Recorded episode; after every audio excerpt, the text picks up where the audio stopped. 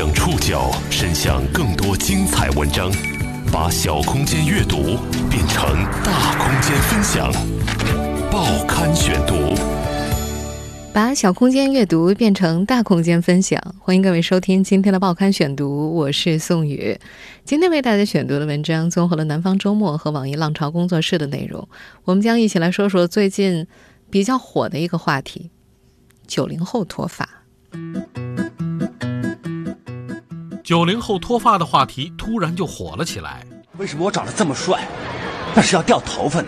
第一批九零后已经秃了。九零后女生双十一囤防脱洗发水和生发液。九零后是秃掉的一代。在各种社交媒体上，你一定发现过类似的话题。洗完头梳头的时候，就是女生房间基本都一堆头发，每次洗完都吹头发都会有。年轻一代对外形的关注及情绪上的敏感焦虑，正被更多人抓住商机。各种生发和脱发产品的销量，在各种话题的助推下爆发性上涨。平均年龄仅二十二岁的九零后们，真的秃了吗？报刊选读，今天和您一起了解九零后秃头焦虑症。最近，第一批九零后已经秃了的话题就突然火了。其实呢，这波话题始于九月份。那时，阿里健康发布了一则拯救脱发趣味白皮书的大数据调查。数据发现呢，新进一波刚刚迈出校园、初入职场的九零后，和已经成为职场中坚力量的八零后青年，是最被脱发问题困扰的群体。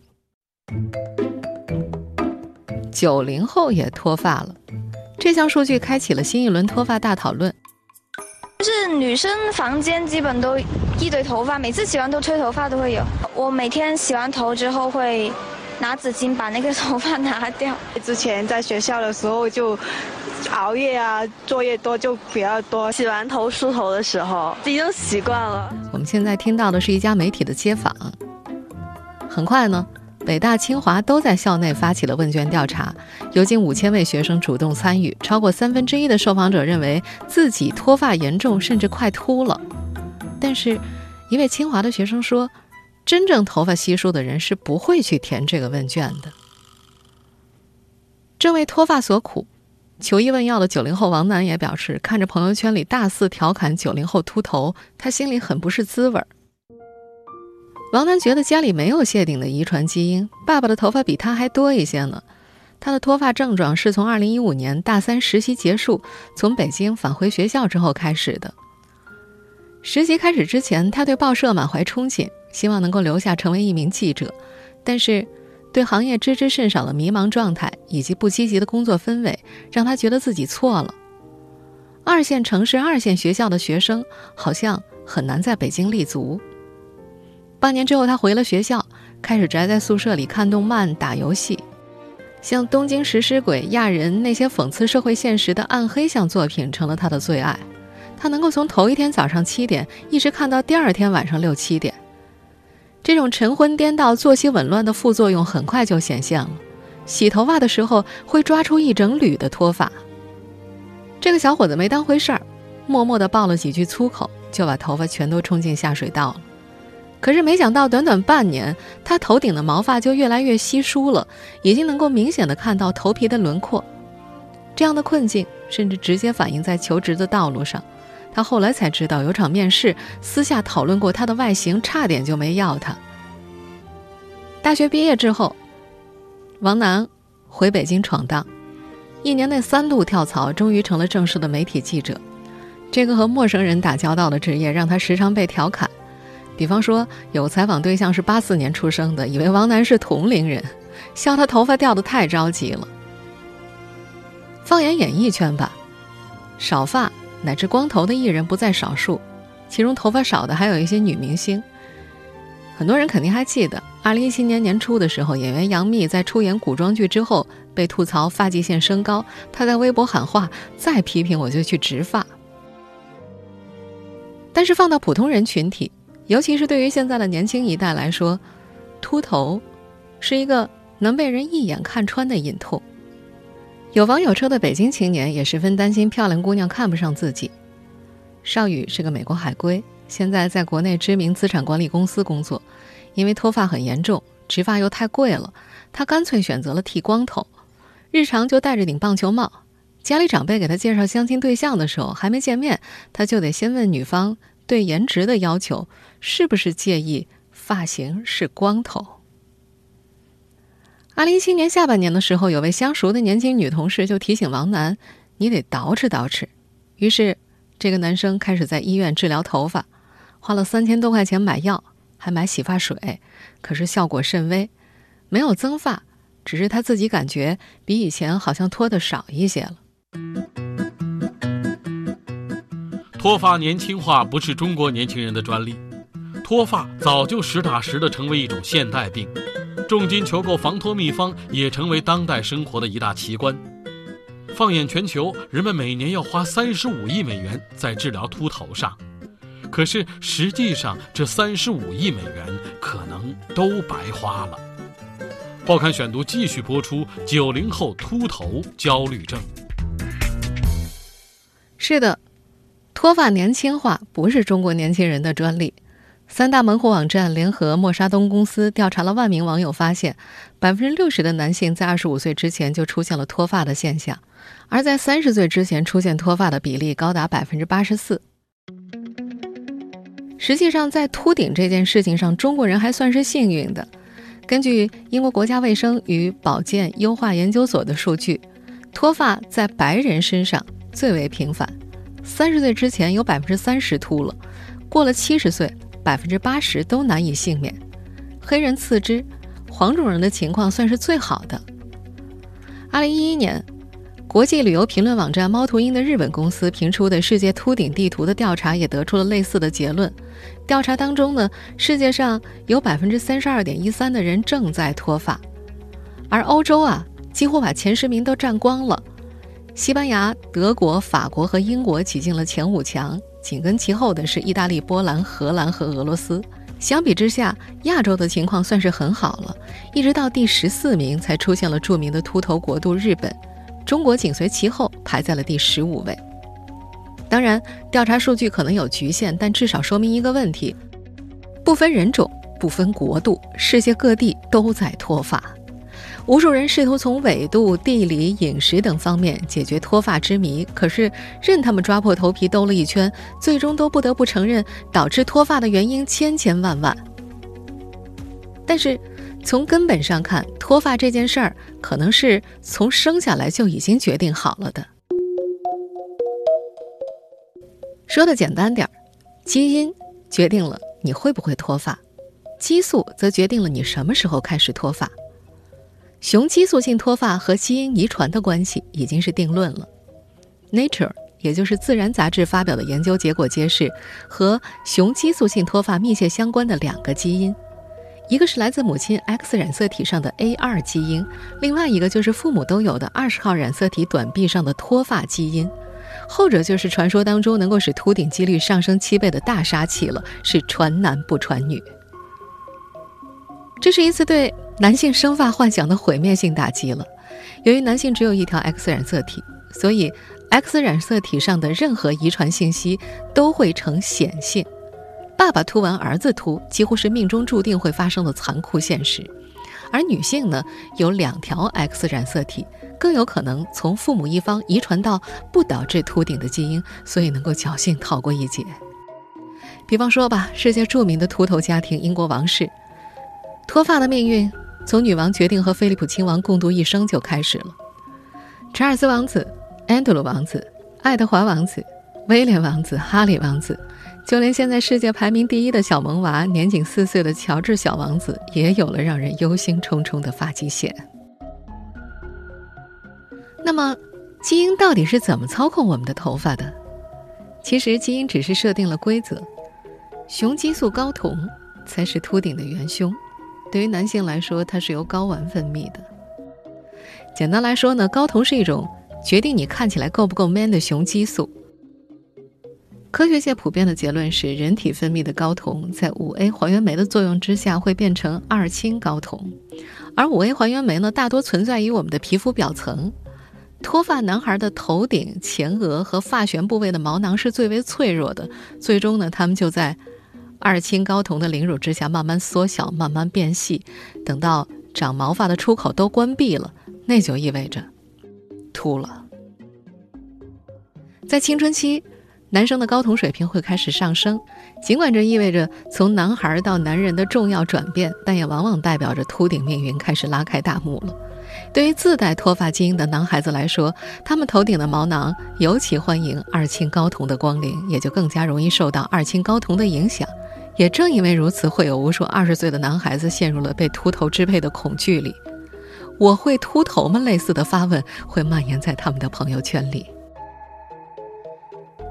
另外，虽然睾酮在字面上看它是一种雄激素，但是并不代表女性不分泌睾酮，只是量要少一些。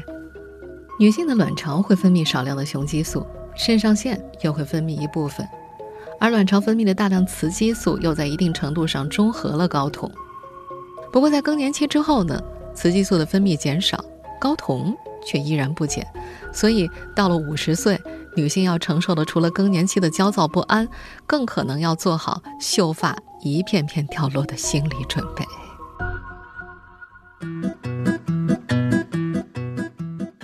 直到现在，为什么会脱发依然是一门神秘的学问。所以，当脱发问题降临，越来越多的年轻一代开始焦虑、恐慌，担心自己被卷入脱发的魔幻轮回。报刊选读继续播出：九零后秃头焦虑症。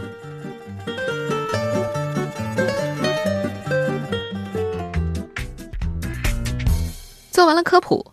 我们还是继续说回在北京工作的小伙子王楠的故事。从大三到大四毕业之前，王楠就陷入了极度迷茫且自我怀疑的一种很糟糕的状态。当时的他还根本没把秃头当回事儿，认为是自己的情绪出了问题，回家休养，并开始服用抗抑郁药物。经过努力之后呢，毕业的他终于谋得了一份满意的工作，抑郁症也有所缓解了。于是，他终于决定开始拯救自己已经为数不多的头发。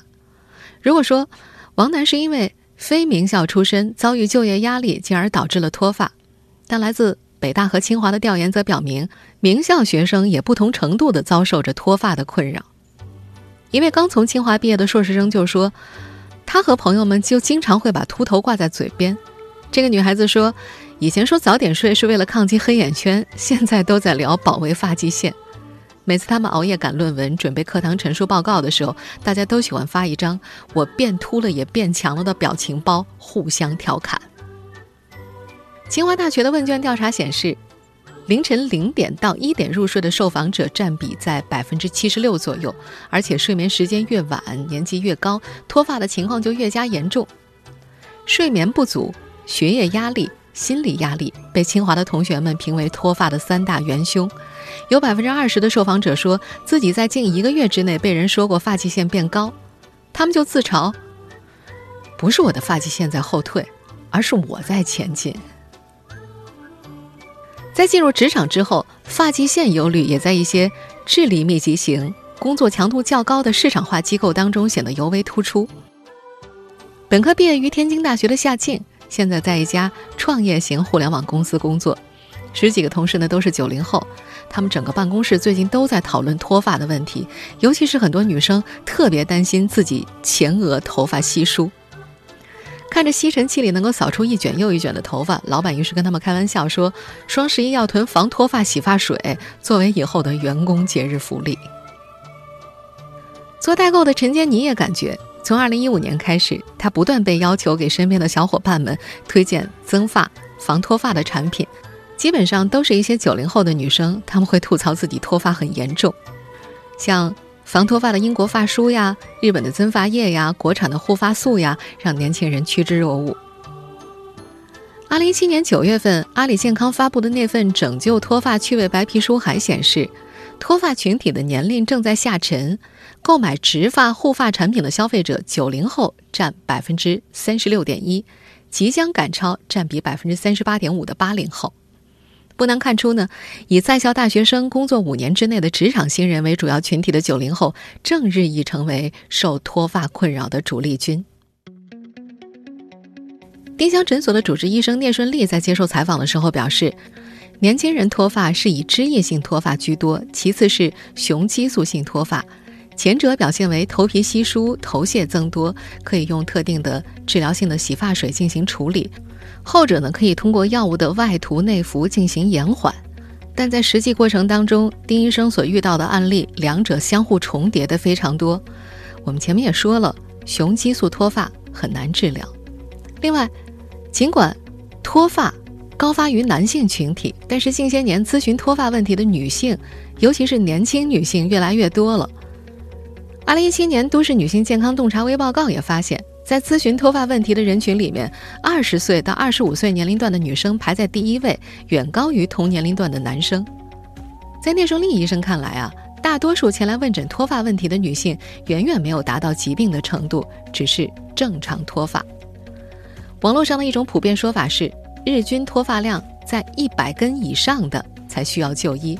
而大多数喊着自己秃了秃了的九零后，是借着脱落的头发去调侃自己在工作生活当中过重的压力状态。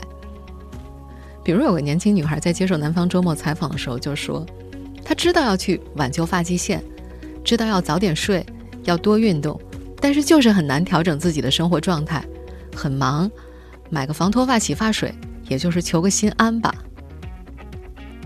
广州一位医生在接受采访的时候说。我们的头发生长，它跟一些激素的一些分泌是有很密切关系的。呃，比如早点睡啊，呃，经常运动啊，呃，保持良好的一个心态呀，这些都有助于头发的一个生长。聂医生也介绍，饮食习惯，尤其是高热量食物的过多摄入，包括肥胖问题，确实对脱发是有影响的，因为这样体内的雄性激素会增多。二零一三年。《实用皮肤病学杂志》刊发的一篇三种常见脱发性疾病和睡眠质量和情绪因素的相关性调查的论文，在调查脱发门诊的就诊者之后，发现脱发性疾病，尤其是斑秃，同时受到睡眠质量、精神因素的影响。恢复良好的生活习惯和调整情绪，对预防斑秃的发生有重要价值。秃了怎么办？在社交媒体上，这种焦虑情绪更容易在群体中传染。九零后对外形的关注及情绪上的敏感焦虑，正被更多人抓住商机。那么，借助这波焦虑，销售火爆的生发育发产品有用吗？报刊选读继续播出：九零后秃头焦虑症。策划了我在清华掉头发一文的清华学生徐一鸣说：“他们接到北大此间杂志的邀请之后，就迅速在校内发起了问卷调查。没想到二十四小时就收到了四千九百九十一份问卷，其中四千零六十八份来自清华的学生。大家在填空题区写下了九千两百九十六字的吐槽。这篇文章走红之后呢，被多家媒体转载，官方微信的后台甚至收到了来自国内某植发机构留言的小广告。随后。”一批自媒体大号都加入了“九零后秃了”这一话题的大讨论。有个公号常在文末植入广告，但是说脱发问题的那篇居然没有推荐产品。那期点赞最多的一条评论是：“从未这样期待过广告位，居然失望了。”就目前的情况来看，防脱发产品不愁营销，什么纯天然草本、无效全额退款的洗发水了。还有介绍三分钟按摩操或者食疗的书籍了，充斥在网络上。而花季少女自曝双十一购物单，第一单竟然是防脱发产品，更是成了网络热门话题。最近微博上还热议，霸王集团的创始人陈启源也秃了，有大批网友在戏谑着质疑：洗发水真的有用吗？为此，陈启源专门录制了一段小视频。听说微博一大早就讨论我的秃头问题。我家族天生就是发际线高。他亮出了光洁的额头，拨弄自己稀疏的头发，说自家有脱发遗传，这是老板头、富贵头。富贵头。现在我我呢已经差不多六十岁了，还有那么多的头发，我也很欣慰。他还建议年轻人要劳逸结合，爱护头发。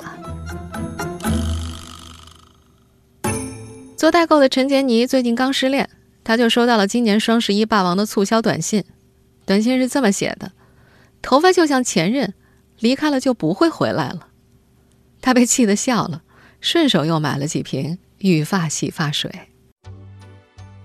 那么，这些育发生发产品到底有没有用呢？前面也说了，直到现在，为什么会脱发依然是一门神秘学问。基于此，怎样治疗脱发就更是一门玄学了。我们来说说现在卖的很好的育发洗发水。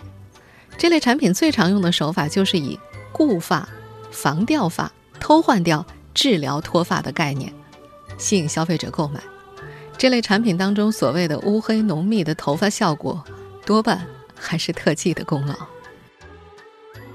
在治疗脱发方面，目前获得临床验证、国际医疗界认可的有效药物有两种，一种是外用药米诺地尔，另外一种是口服药非那雄胺。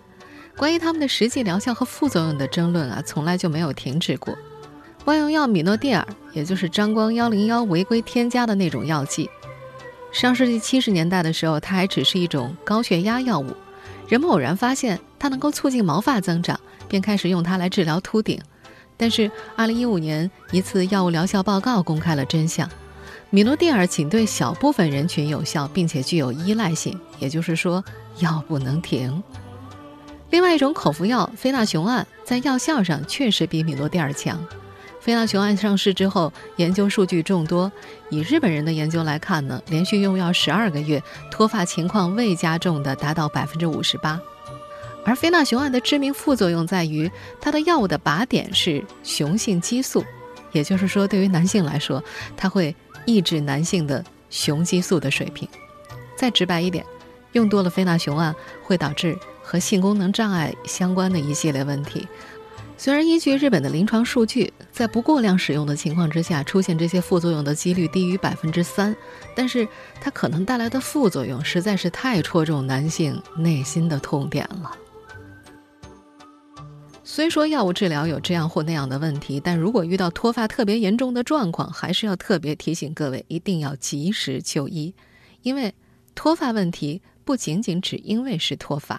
另外一些其他的一些身体内部的一些疾病，它也可能会引起掉头发，就我们需要来医院做一些详细的一个体格的一个检查。除了直接去医院通过药物治疗，植发也成了脱发患者紧紧抓住的最后一根稻草。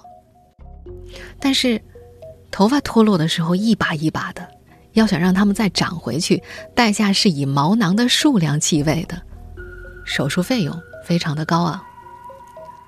植发的原理。是从位于头后脑的后枕部提取毛囊，种植到需求部位，比方说头顶。一个毛囊的植发价格从十元到二十元不等。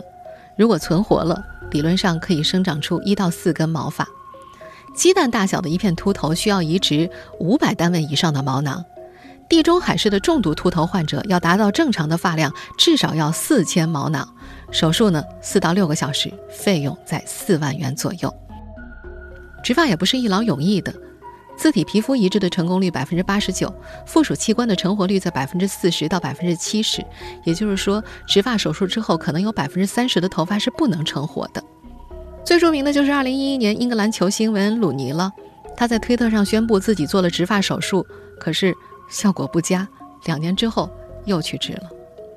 也不是所有的脱发者都能够植发。一家专业毛发医院咨询师在接受南方周末采访的时候说：“是否适合做植发，要到医院检测之后才知道。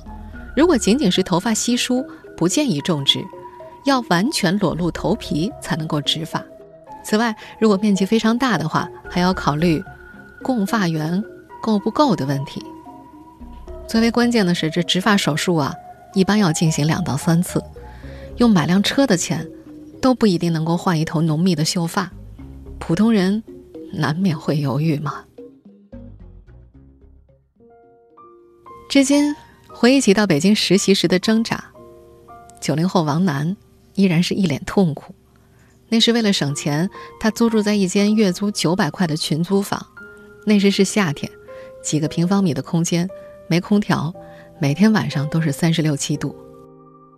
如今他已经能够负担起自己在北京的生活了，也买得起两百块钱一瓶的防脱发洗发水，但是，要重现往日浓密头发的梦，好像已经遥不可及了。脱发的原因很复杂，药效是有限的，植发又是昂贵的。对于脱发，正在饱受困扰的人们能做的，恐怕就是接受现实，好好生活，取悦自己。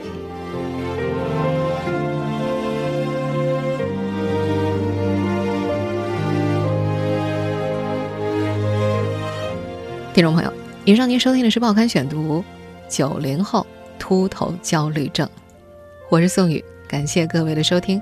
今天节目内容综合了南方周末和网易浪潮工作室的内容。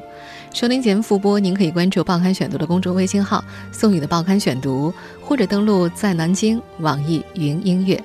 我们下期节目时间再见。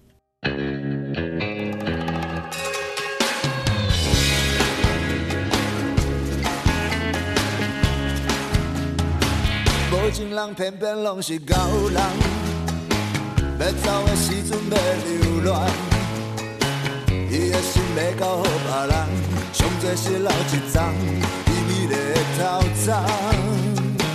我已经看破爱情无望，脚步嘛犹原真沉重，灵魂亲像一只孤芳，爱经过几落冬，才会当将希望。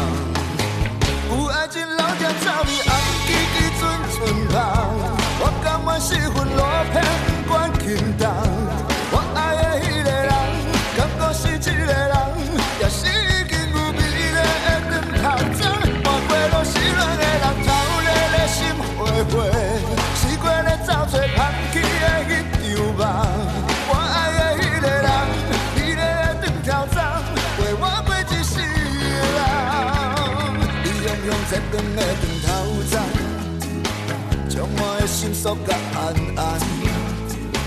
陪你去有人插花间，你离开无留恋，剩我一个憨人。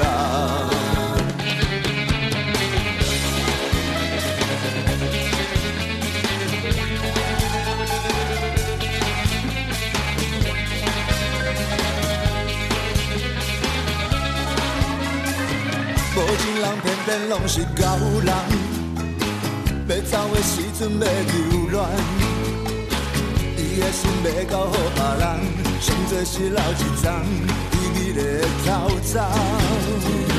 我已经看破爱情无望，脚步嘛犹原真沉重，灵魂亲像一只孤帆，爱经过几落冬，才会当将伊放。